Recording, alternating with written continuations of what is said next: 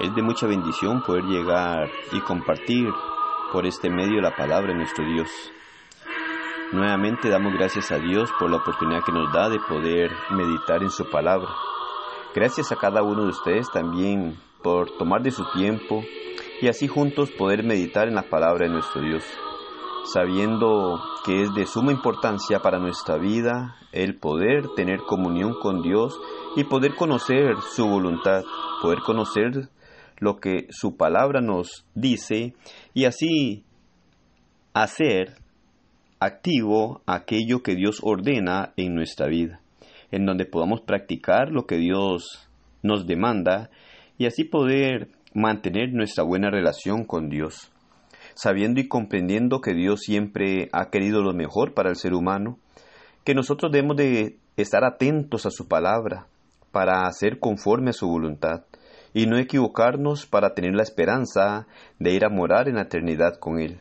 Y es por esta razón que debemos siempre darle gracias a Dios por la oportunidad que nos da, por medios como este en donde podemos compartir su palabra y meditar juntos, poder conocer su voluntad y ponerla en práctica en nuestras vidas para poder agradarle, que es lo que debemos de hacer cada día, tener siempre un corazón dispuesto para agradar a nuestro Dios, servirle como solo Él lo merece, darle honra y gloria, y así poder tener la esperanza de ir a morar eternamente con Él. Mateo capítulo 21, versículo 23 al 27 nos dice, Cuando vino al templo, los principales sacerdotes y los ancianos del pueblo se acercaron a él mientras enseñaba, y le dijeron, ¿Con qué autoridad haces estas cosas? ¿Y quién te dio esta autoridad?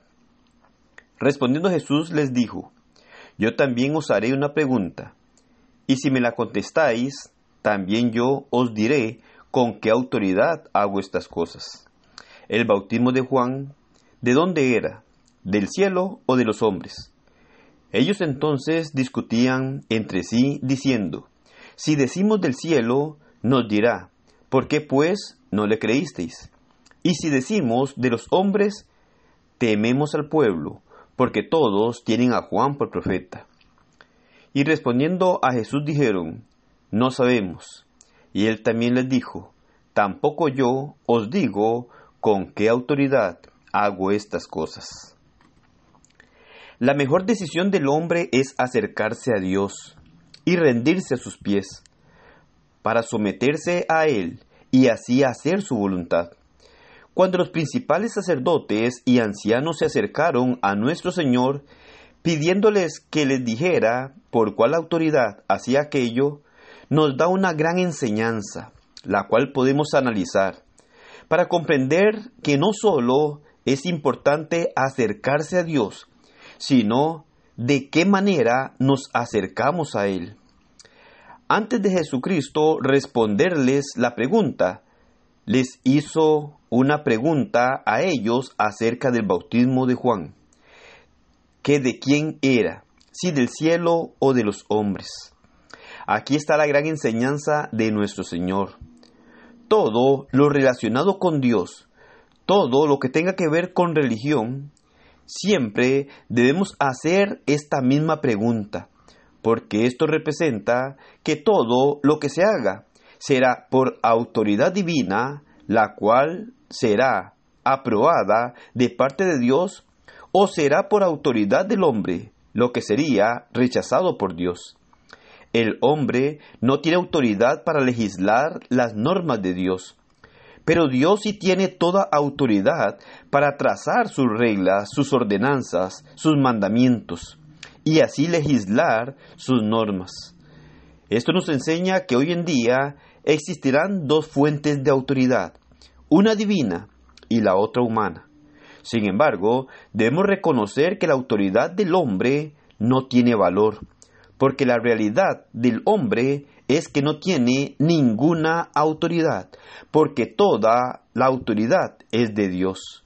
Por esta razón, no todo lo que hagamos tiene aprobación por parte de Dios, porque si hacemos algo que no autoriza a nuestro Dios, es autorizado por el hombre, y esto no es aprobado ni recibido por Dios. Por lo tanto, siempre que hagas algo que tenga que ver con Dios, ya sea la oración, la adoración o las alabanzas. Si se hace de una manera contraria a la ordenada por Dios, es una manera ordenada por el hombre. Y si es una manera ordenada por el hombre, no es recibida por parte de Dios. Debemos de comprender esto. Y esta enseñanza que nos deja el Señor, siempre existirán dos tipos de autoridad, una del hombre y otra de Dios.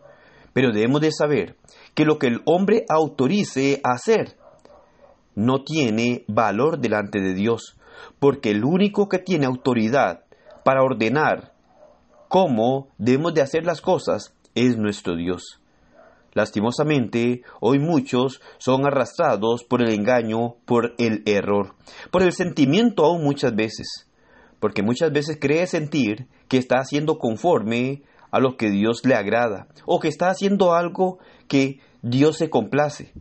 Pero si aquello que se hace no está autorizado por nuestro Dios, no llega a complacer a nuestro Dios, no llegamos a honrarle ni a glorificarle.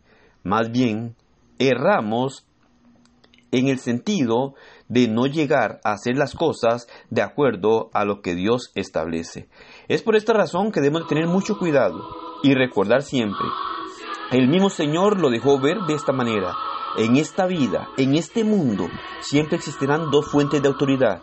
Una, la divina, la que proviene de Dios, y otra, la humana, aquella, aquellas cosas que el hombre autoriza hacer y que muchas veces no son las que Dios ha ordenado y en eso debemos de tener cuidado, porque si queremos ir a morar eternamente con Dios, debemos hacer las cosas de acuerdo a lo que Dios establece, de acuerdo a lo que Dios ordena y no de acuerdo a lo que nosotros creemos que debería ser. Que el Señor nos ayude para respetar su palabra y hacer conforme a lo que Él ha establecido. Que el Señor le bendiga y pase un excelente día.